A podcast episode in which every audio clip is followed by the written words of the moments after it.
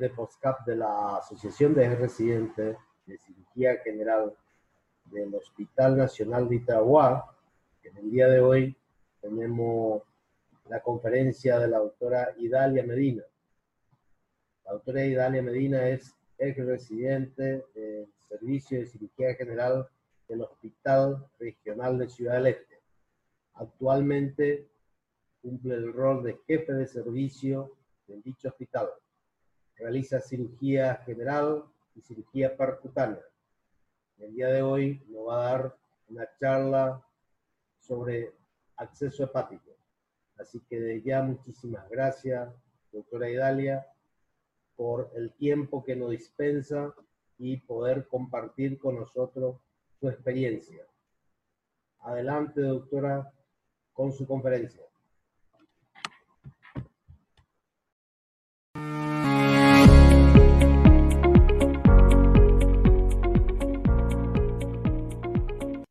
Buenas tardes a todos. Eh, yo soy la doctora Idalia Medina de Ciudad del Este. Estoy en el Hospital Regional de Ciudad del Este.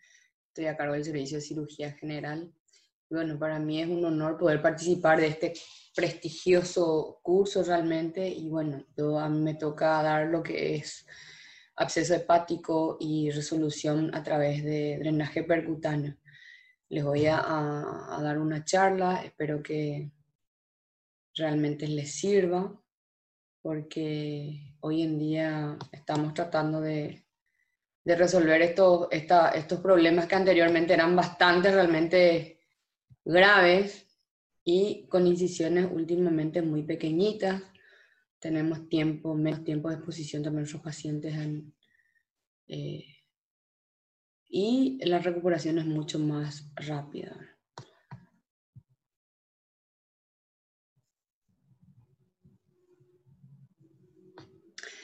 Bueno, eh, vamos a empezar con el tema del absceso hepático y el manejo percutáneo. Ustedes bien saben, vamos a una pequeña introducción, no es el tema ahondar mucho en este tema, sino con más mostrarles la técnica que nosotros utilizamos y cómo estamos tratando los abscesos hepáticos hoy en día en el Hospital Regional de Ciudad del Este. Los abscesos hepáticos, de hecho, constituyen una alteración rara, pero grave, y con una incidencia reportada de 20 por cada 100.000 admisiones hospitalarias en el mundo occidental, en donde la etiología más frecuente es la piógena. Entonces, en dos grupos, tenemos los piógenos y también los amebianos. Los piógenos son diversas, siendo la causa más frecuente pues una colangitis, diverticulitis, una apendicitis, vemos también las colecititis agudas por contigüidad.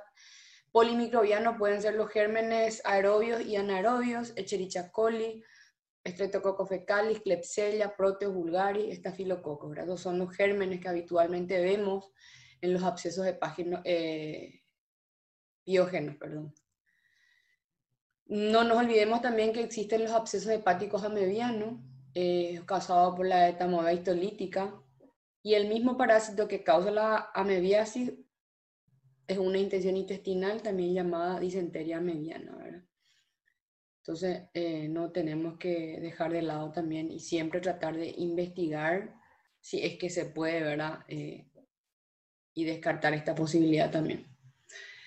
La epidemiología y factores de riesgo que tenemos, una edad promedio de 20 a 60 años, la más frecuente en varones, en niños por distribución de sexo es la misma, y las formas clínicas más graves se observan en los pacientes más jóvenes, en los ancianos, en los malnutridos y en las embarazadas. Entonces la población urbana siempre tiene la mayor eh, alta de prevalencia también. El diagnóstico, cómo nosotros diagnosticamos los abscesos, principalmente, eh, bueno, de hecho que la clínica suele confundir bastante con algunas otras patologías que tenemos, ¿verdad? Porque el paciente viene con dolor abdominal, un dolor difuso, algunas veces tiene dolor puntada de costado, varias de los pacientes que nosotros recibimos son pacientes que son tratados inclusive como una neumonía. Entonces alguna vez se retrasa un poquitito el diagnóstico. Tenemos una radiografía de tórax que puede haber también una elevación del hemidiafragma, la ecografía, la tomografía y la resonancia magnética que nos pueden demostrar realmente la presencia de, eh, de absceso. La serología es más para descartar la, la amebiasis, un absceso amebiano, Y hay que estudiar también eh, estudio de heces, parasitología, justamente para ver el tema de, los parásitos, para ver si no tenemos en, en la materia fecal. Función diagnóstica, cosa que prácticamente hacemos y podés también evaluar si hay o no parásitos en eso, pues se puede ver. Entonces, eh, no todos hacen eso, entonces es una técnica también bastante limitada. Para que ustedes vean nomás que esto es un absceso mediano, una ligera elevación del diafragma, y acá ustedes ven, este es un absceso hepático piógeno, aparentemente aparece como una tumoración, una imagen hipodensa en estas dos zonas. Y siempre hay que tener presente también la hidatidosis, ¿verdad? Entonces es muy mm, característico la imagen también de la hidatidosis. Ustedes ven que tiene una cápsula bien definida. Entonces hay múltiples, digamos, tabiques también que podemos ver dentro mismo de esa, de esa de esa colección, ¿verdad? Entonces eso tiene que llamar la atención y obviamente hay que tener cuidado con esto. ¿Cómo viene un paciente con un absceso eh, hepático? ¿verdad? Eso es muy importante que nosotros sepamos y que nos orientemos hacia un diagnóstico probable, ¿verdad? Presentan, como yo siempre digo, algo muy inespecífico porque simulan la mayoría de las veces alguna patología inclusive una colecistitis aguda. Presenta dolor en hipocondrio derecho, náusea y vómito, puede tener pérdida de peso, malestar general, combinaciones clásicamente con una pirexia oscilante, o sea, el paciente presenta fiebre, picos febriles. Otra característica menos común es, incluye dolor a la palpación en el hipocondrio derecho, hepatomegalia y desarrollo tardío de una ictericia. Algunos pacientes, ya cuando vienen con un cuadro clínico de varios días, menos llegan en mal estado general, desnutridos, eh, ictéricos. Bueno, eso ya te indica que este es un paciente que ya evolucionó bastante tiempo. Muchos de estos pacientes también ingresan con dolor, puntada de costado, con cuadros respiratorios, tos, pero eso es todo producido realmente por la irritación del diafragma, dependiendo del lugar donde esté también el, el, absceso. En la mayoría de los casos tenemos en el lóbulo derecho, entonces produce toda esa sintomatología y los pacientes consultan por un cuadro pulmonar, son tratados como tal, algunos con neumonía porque algunos tienen derrame pleural y también eh, tienen una condensación, entonces se le, se le trata como una, como una neumonía, ya varios días de antibióticos, inclusive internados. Cuando el paciente ya no mejora, entonces se decide alguna vez hacer una tomografía y el hallazgo inclusive suele ser casual, ¿verdad? Había sido que el paciente tenía un absceso hepático por motivo por el cual no mejora. Ante la no mejoría del cuadro respiratorio, hay algunos que ya tienen tubo de drenaje pleural, entonces cuando uno va mejorando hay que investigar un poquitito el tema de, lo, de la parte abdominal, pedirle una ecografía y que se evalúe la parte, eh, que se evalúe el hígado, ¿verdad? Entonces, ¿qué es lo que todos estos casos que veníamos viendo, ¿verdad? Eh, nos llevó también a hacer como un, como un estudio, ver lo que está pasando y decidimos hacer un trabajo en el hospital regional y determinar el tratamiento actual de cómo enfocaríamos hacer esos tratamientos a todos estos pacientes, cómo lo hicimos realmente identificar la causa y el germen, ¿verdad? Si es posible aislar, a ver qué tipo de germen tenemos en nuestro ambiente, porque últimamente veíamos muchos casos ya de, de absceso hepático. Entonces, este es un estudio retrospectivo del marzo del 2012 hasta el 2019, no experimental, transversal, de tipo descriptivo, y eh, fueron investigados la edad de los pacientes, sexo, la duración de la estadía hospitalaria, las comorbilidades contribuyentes, tales como la diabetes, así como factores también potenciales, ¿verdad? Técnica diagnóstica utilizada, incluyendo la tomografía, la ecografía abdominal también se utilizó, y eh, se examinaron análisis de sangre de rutina en la admisión, recuento de glóbulos blancos, prueba de función hepática y cultivo microbiológico. Esos fueron los puntos que, que más eh, pusimos énfasis, digamos, en esto.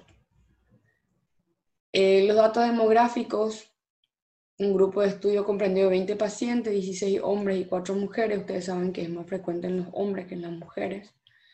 Y la distribución por edad, tuvimos una, un promedio de edad de 40 años con un intervalo que va desde los 50 a 70 años. Los resultados laboratoriales, 18 pacientes al ingreso eh, tuvieron glóbulos blancos elevados, en la admisión 11 pacientes tuvieron elevación de la fosfatasa alcalina, 11 tuvieron elevación de las transaminasas, la lumínica sérica al momento de la admisión estuvo disminuida y en todos los pacientes con un promedio de 2,5 a 3 gramos por litro y dos pacientes sin alteraciones eh, laboratoriales, ¿verdad? O sea, presentaban la clínica, pero ya prácticamente pues tuvieron varios días con antibióticos, también eso ayudó un poco a eso. Eh, el diagnóstico del absceso hepático se basó en la ecografía y la tomografía de abdomen.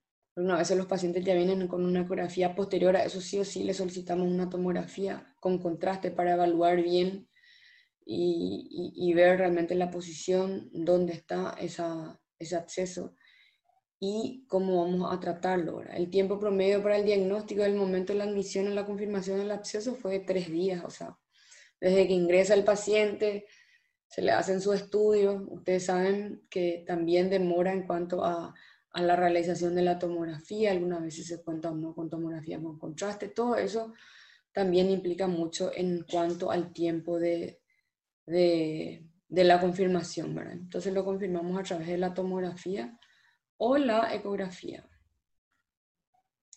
Los resultados microbiológicos de los 20 pacientes, en 9 pacientes nosotros tuvimos prácticamente, eh, nuestro, nuestros resultados fueron cultivos estériles, ¿verdad? Eh, perdón, Echerichia coli en un 9%, o sea, 9 de nuestros pacientes estaban con Echerichia coli y eh, estafilococos aureus en 2 de nuestros pacientes y como dice también la literatura, ocho de nuestros pacientes prácticamente no desarrollaron ningún germen, ¿verdad? O sea, no se vio, no llegaron a crecer ninguna, ninguna, ninguna, ningún germen. Entonces, esos fueron nuestros resultados. De estos pacientes que tuvimos, eh, la gran mayoría fueron de origen apendicular, tuvimos colecistitis también, traumático, piodermitis y en un más del 50% idiopático. Ahora, no pudimos, y eso habla también la literatura, que la mayoría de las veces uno no puede saber de dónde, cómo fue, ni cómo, cómo apareció esto, ¿verdad? El tratamiento que realizamos aquí en el, servicio, a todos los pacientes se les realizó drenaje percutáneo viado por ecografía. Empezamos a utilizar la ecografía para, hacer estos procedimientos. Eh, la utilización de la tomografía requiere también del personal entrenado para realizarlo, un técnico que te ayude porque tienen que marcar y la ecografía a nosotros nos resultó bastante más cómodo por el tema que en tiempo real tenés eh, movilidad, no dependés de otros, dependés pura y exclusivamente del, del, operador, en este caso la persona que va a realizar el drenaje. Y el antibiótico que utilizamos son quinolonas, metronidazol, cefalosporina tercera generación Dependiendo mucho de la condición clínica también de los pacientes, eh, bueno, fueron alternados en base a la respuesta clínica y en la sensibilidad de los cultivos. Obviamente, si tenemos disponibilidad de esos cultivos, solemos rotar el antibiótico si el paciente no está mejorando. Si el paciente mejora clínicamente, pero tenemos el resultado de, de un cultivo y su antibiograma, igual le rotamos y completamos antibiótico por vía ambulatoria. Les quería mostrar un poquitito cuál es el procedimiento que hacemos, qué es lo que utilizamos para hacer el drenaje percutáneo. Esto se hace con anestesia local.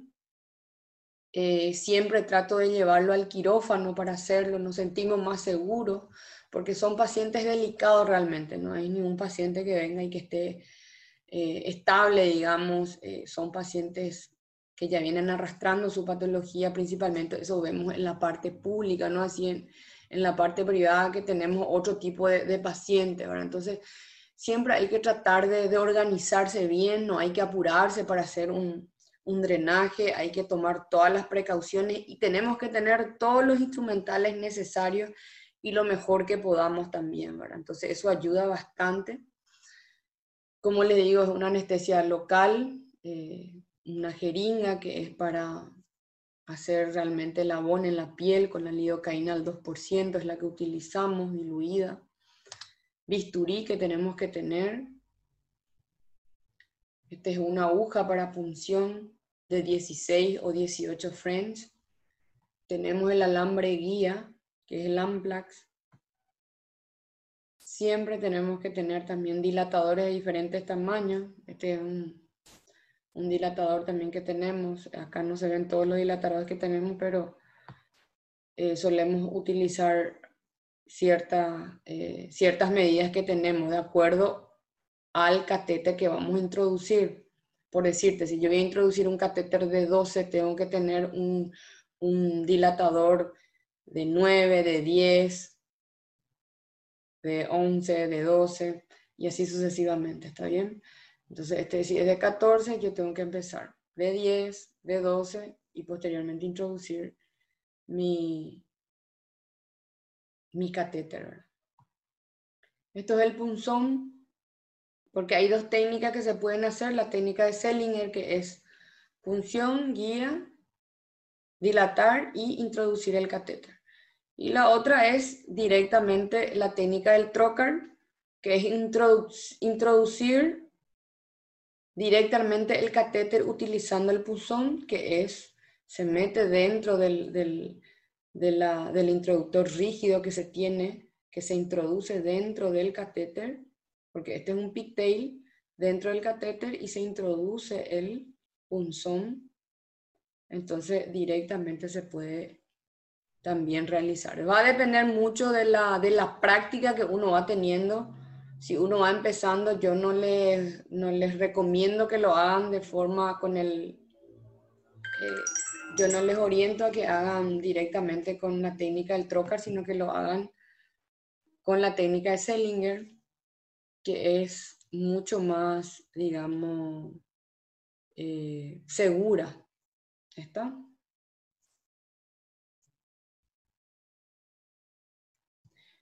Quiero que vean, este es el momento que realizamos la punción. Ustedes ven acá una imagen hiperecogénica dentro de una imagen anecogénica. Esta es la colección y esto que ven acá en el centro, que es una imagen más clara, una imagen hiperecogénica, es la aguja que se introduce dentro de la cavidad del absceso. Una vez que tenemos eso, vemos la salida de pus, entonces estamos ahí dentro de la cavidad. Esto posterior a la, a la le introducimos el alambre guía y después de eso estamos introduciendo el catéter con el introductor rígido que tiene este catéter. Esto ya prácticamente cuando terminamos, se queda así el catéter. Este es un absceso, un paciente diabético de 65 años de edad que estuvo internado en el servicio eh, ya con una colección de prácticamente 5 centímetros de diámetro. Entonces le dieron antibiótico vía oral, paciente no mejoró, paciente regresa al, al servicio, entonces le drenamos y le dejamos el catéter. A todos le dejo el catéter y bueno, una vez que drenamos y posteriormente le observamos, vemos la cantidad, cuánto drena y, y muy importante también siempre evaluar con una fistulografía para ver cómo quedó el catéter y si existe o no comunicación con la vía biliar o con algún vaso. Este es otro paciente, un un nene de 10 años de edad que ingresó a nuestro servicio también con diagnóstico de un absceso hepático. Voy a mostrar algunos casos que tuvimos puntuales. Entonces también le drenamos eh, por vía percutana. Esto es una fistulografía o un abscesograma, como lo pueden llamar también, que solemos hacer para ver realmente la cavidad cómo quedó. Bastante grande. Y eh, yo siempre trato de evaluar esta cavidad antes de retirar el drenaje también, porque de nada sirve que disminuya la, cantidad de, débito, pero Si tenemos una gran cavidad, eso puede volver a coleccionar también, entonces mucho cuidado con eso. También solemos hacerle una tomografía de control. Ustedes saben que hay que tratar de evitar lo máximo posible también en los niños realizar la tomografía. Entonces a través de eso podemos evaluar y también por la ecografía. Esta es la tomografía del, del, pequeño, cuando esta es el, el absceso que tenía, le introducimos el catéter y bueno, después le evaluamos también. Esta es la tomografía de un chico de 21 años de edad que llegó también al servicio de mal estado general, estuvo siendo tratado como si fuera un tumor a nivel del, del, hígado, entonces el paciente no mejoraba, empezaba a tener decaimiento del estado general, estaba en anasarca. Cuando llegó a nuestro, a nuestro servicio le hicimos una punción diagnóstica, definitivamente era PUS, porque puede ser también un, un tumor absedado le, le, drenamos y le dejamos también el catéter multipropósito de 14 French, es la que más utilizamos. Ustedes pueden ver la tomografía posterior a la punción. Siempre le realizamos con contraste por vía, no le hacemos un contraste no venoso, sino que realizamos un contraste hidrosoluble a través del drenaje para ver cómo quedó la cavidad y cuando realmente existe todavía secreción purulenta, no, no, no se tiñe prácticamente totalmente la cavidad. Entonces también es una forma de evaluar cómo está. Esto es lo que se ve acá. Tiene, tenía aparentemente como varios tabiques, pero todos estaban comunicados también. Este paciente estuvo internado durante 15 días en este servicio porque tenía complicaciones. Eh, después esto ya mejoró la parte del absceso, empezó a dejar de hacer fiebre, pero ya tuvo algunas complicaciones también eh, sistémicas, ¿verdad? Entonces, el paciente prácticamente estaba en un shock séptico, pero salió de alta, salió en buen estado general, y bueno, posteriormente eh, el paciente salió de alta con su drenaje, y a los un mes le retiramos el drenaje, o sea, completó prácticamente un mes con el drenaje y le retiramos. Este es otro paciente para que puedan ver nomás las diferentes patologías que va, o sea, las diferentes formas de presentación. El niño era por una piodermitis. Este paciente hizo un absceso hepático idiopático aparentemente el, el chico de 21 años. Y este es un paciente que vino al servicio con un diagnóstico, aparentemente entró en, el servicio de clínica MENE con un diagnóstico, una neumonía complicada con derrame estuvo internado por una semana, ya el paciente estuvo con un tubo de drenaje pleural, el paciente no mejoraba y lo remiten a nuestro servicio para una evaluación, se le hizo una tomografía y se ve acá una imagen, una gran colección y resultó ser un absceso hepático. Él tuvo un antecedente de una caída de prácticamente 3 metros y probablemente hizo una, una lesión ahí esplénica, hizo un hematoma y eso se infectó. Entonces, esta paciente también lo solucionamos de forma percutánea, drenamos, salió satisfactoriamente también. Este otro paciente que también eh, presenta un drenaje, eh, un absceso hepático, estuvo internado también en el servicio, un paciente politraumatizado, probablemente también hizo un hematoma y ese hematoma se infectó. Para que vean la localización, las diferentes localizaciones que pueden tener también. Y todo eso hicimos todo bajo guía ecográfica, ¿verdad? Entonces, eh, la estadía hospitalaria en un promedio de todos estos pacientes fue de siete días, con exclusión de un paciente eh, que fue trasladado a otro centro asistencial. Y la pregunta es cuándo retiramos nuestro catéter, nuestro drenaje, ¿verdad? Entonces uno tiene que evaluar la clínica del paciente, cómo está evolucionando y el débito es muy importante si tiene un débito menos de 10 cc en, la, en las 24 horas durante los primeros tres días posterior a la, a la colocación, si va drenando menos de 10 cc, uno ya puede pensar en ir retirando pero antes siempre hacemos lo que es una, un abscesograma y ver realmente la cavidad cómo está. Si es una, por más de que me esté drenando menos de 10 cc en las primeras 72 horas, pero mi cavidad continúa con una digamos, con una dimensión considerable, si yo tengo un absceso de 10 centímetros prácticamente, eh, le dejo el catéter más tiempo y le evalúo a los 8 días, ¿verdad? Le cito a los 8 días y le vuelvo a evaluar ahí, le hacemos su lavado a ver si sale algo o no. Y posterior a eso le vuelvo a pedir un, una, un abscesograma a ver qué tal está y si realmente la cavidad empieza a achicarse, le retiramos. ¿verdad? Eso es lo que hacemos en el servicio. Bueno, tenemos una conclusión. La edad promedio de presentación son de 45 años con un intervalo de 5 a 7 años. El sexo masculino es la más afectada. Y la, la localización más frecuente realmente es el lóbulo derecho, como indica también toda la literatura. Solamente tuvimos un caso, un paciente, una mujer que tuvo un absceso en el lóbulo izquierdo. El resto todos fueron lóbulo derecho. El tratamiento realizado fue un drenaje percutáneo guiado por ecografía en el 100% de los casos y durante el procedimiento no, no, se registraron ninguna complicaciones, porque esas complicaciones también pueden existir y tenemos que tener en cuenta cuáles son, cuáles pueden ser esas complicaciones, ¿verdad? Entonces las complicaciones pueden ser el sangrado. Siempre tenemos que evaluar también, ver eso, pedir una, un coagulograma al paciente. ¿Está? Puede tener un shock séptico, ustedes saben bien la vascularización que tiene el, el hígado, entonces produce una bacteremia también en el momento de movilizar, porque una vez está encapsulado esa secreción purulenta, uno empieza a movilizar, el hígado es bastante irrigado, entonces puede producir una bacteremia, ¿verdad? Entonces eso también a tener en cuenta, puede entrar un shock séptico, el paciente puede ingresar inclusive a la terapia intensiva.